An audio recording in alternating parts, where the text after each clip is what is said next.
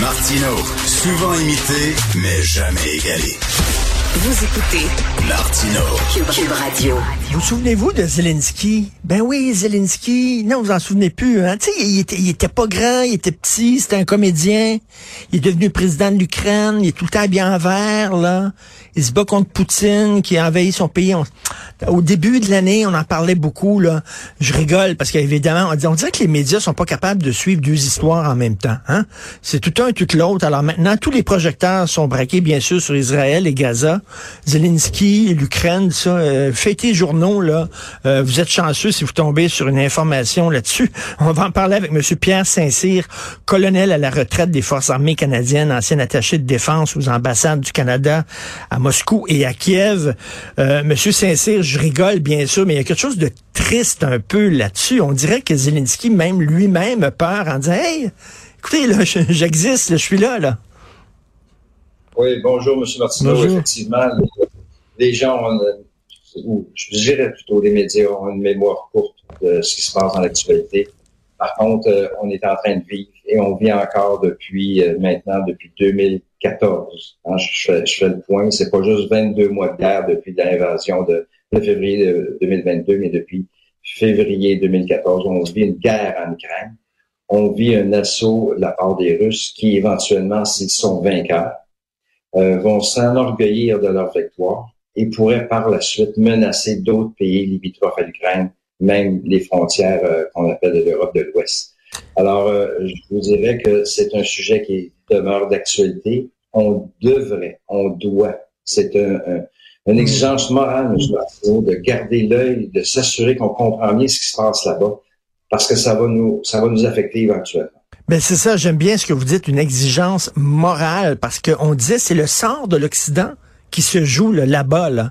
Euh, L'Ukraine, c'est l'Occident euh, qui est envahi, euh, euh, dire, attaqué par un, un- un- gouvernement autoritaire. Il faut défendre l'Ukraine, mais malheureusement, là, même aux États-Unis, on dit on n'a plus d'argent, c'est plus difficile, tout ça. On voit que euh, Zelensky maintenant a peur en disant ben là, oubliez-moi pas là. Ben, l'Ukraine, voyez-vous, c'est une population similaire à la population canadienne, 40 millions. Alors, projetez-vous, euh, un pays comme nous, avec 40 millions d'habitants, qui fait face à un pays surdimensionné comme la Russie, avec un potentiel, euh, euh, euh, je vous dirais, économique quand même appréciable, une, une capacité de, de produire des armements aussi, une force de 300 000, 300 millions, c'est-à-dire de personnes, où ils vont même puiser à l'intérieur des prisons pour euh, augmenter les forces euh, Ben russes. oui. Alors, les, les Ukrainiens font face à un géant. Il faut comprendre ça. Si on veut, si on veut se projeter là, comme Canadiens, c'est un, c'est comme si c'était nous en, en. Par contre, euh, ce que les Ukrainiens manquent, c'est qu'ils n'ont pas la force industrielle pour subvenir à leurs propres besoins militaires, c'est-à-dire en armement. Ils ont besoin de l'étranger. Le grand frère américain commence à, à battre de l'aile. Ça, ça c'est dû avec des, des, politiques internes, la politique interne américaine, là, qu'il y a des débats là-dessus. Euh, mais ça affecte énormément euh, la, la, capacité des, des, Américains de fournir encore de l'arme, des armes aux Ukrainiens. Les autres pays occidentaux ont vidé les coffres, ont vidé les arsenaux pour venir en aide à l'Ukraine. Et on, sera, on, sera, on voit aujourd'hui euh, une position ukrainienne extrêmement précaire devant ce rouleau compresseur russe qui, lui, continue d'avancer. On le voit, ils, reprennent un peu leurs avances qu'ils avaient avant l'été de, de, 2023. Ils reprennent l'offensive. Euh, alors, c'est plus vraiment euh, un scénario là, qui est prometteur pour l'Ukraine. Monsieur Zelensky, euh, qui est d'un optimiste à tout casser, mais dans la réalité, quand on voit ses chefs militaires, c'est attention, euh, ça va pas bien. Au lieu de lancer l'offensive, on va se positionner pour garder, protéger et défendre les acquis. On parle plus de, de conquête, là. on parle de protéger ce qu'on a, d'essayer de passer à travers l'hiver. Alors, c'est tout un scénario extrêmement euh, difficile qui se présente devant les Ukrainiens aujourd'hui. Ils ont de besoin de plus en plus de l'aide occidentale. Et il y, y, en a un qui doit rire dans, dans sa barbe, bien sûr, c'est Poutine, parce que lui, et ce qu'il mise, il mise sur une guerre longue, parce qu'une guerre longue, ça va faire son affaire. Lui est capable d'être là avec toute son armée, puis tout ça, de mener une guerre longue, et il va finalement épuiser l'Ukraine qui est en, misant en disant ben l'Ukraine à un moment donné va mettre un genou par terre. C'est un peu c'est sur ça qu'ils mise. C'est l'usure, l'usure, l'usure sur l'usure. Il y a cette profondeur là industrielle qui est bien qui est augmentée par euh, des, des munitions qu'il reçoit de la Corée du Nord. Alors lui, il reçoit des quand même un certain un certain potentiel militaire qu'il peut utiliser. Juste pour vous donner un chiffre, M. Martineau, les Ukrainiens utilisent environ actuellement 6 000 rondes d'artillerie par jour qui tirent sur les positions russes. Les Russes, eux, de leur côté, en tirent environ 15 000 rondes d'artillerie par jour. C'est, c'est une guerre d'attrition. On est dans un mélange de la Première Guerre mondiale où on est cantonné dans les tranchées et on se tire dessus. Et un mélange avec euh, la technologie qu'on a aujourd'hui, où la précision des armes, comme l'artillerie, l'utilisation des drones, vient jouer dans, le décor. Alors, c'est, c'est un conflit euh, qui, est, qui est là pour perdurer, mais qui pourrait s'achever rapidement si euh, l'aide internationale n'arrivait pas. On a beau avoir des Ukrainiens motivés, mais s'ils n'ont pas de balles à mettre dans leur fusil, mmh, euh, mmh, mmh. Et, monsieur, monsieur euh, Saint-Cyr, je le disais, vous avez travaillé dans les ambassades canadiennes à Moscou et à Kiev, donc vous connaissez les deux côtés. Qu'est-ce que vous pensez des gens qui disent ah oui mais c'est parce que regardez euh, quand les États-Unis, les Russes avaient établi euh, des missiles à Cuba, on n'aimait pas ça parce que c'était trop près de nos frontières. Puis euh, on a réagi en disant là, vous allez prendre vos distances, vous êtes trop près. Et en disant ben là, c'est parce que c'est la faute de l'OTAN qui, euh, qui a voulu courtiser euh, l'Ukraine et puis qui s'est approché trop près de Poutine et de la Russie, puis il faut les comprendre, etc. Qu'est-ce que vous pensez de ce discours-là qui tend à culpabiliser finalement un peu l'Occident en disant c'est un peu de votre faute? Ben, L'Occident a joué un, rôle un petit peu trop discret.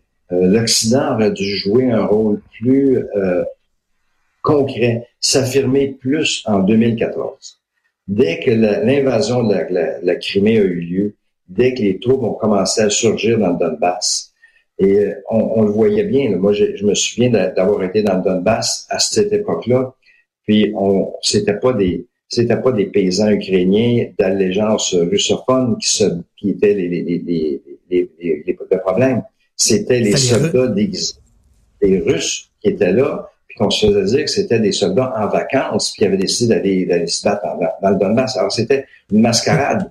Alors, à ce moment-là, l'OTAN aurait pu, d'après moi, être plus, euh, euh, s'affirmer plus, euh, mettre son pied à terre encore plus fort et commencer à supporter l'Ukraine plus activement pour repousser ou du moins contenir le, conflit dans le Donbass et, s'imposer devant la Russie. Mm. Alors, le, j'espère que les historiens sauront faire l'étude de ce qui s'est passé dans ce conflit-là et de, comprendre les manquements de l'OTAN, les bons coups de l'OTAN, mais l'OTAN aurait pu agir d'une façon un peu plus déterminante dès 2014. Qu'est-ce que vous pensez aux gens qui disent ah le gouvernement d'Ukraine est hyper corrompu, euh, on euh, leur a envoyé de l'argent, ça sert à rien parce que c'est un des gouvernements les plus corrompus en Europe, etc.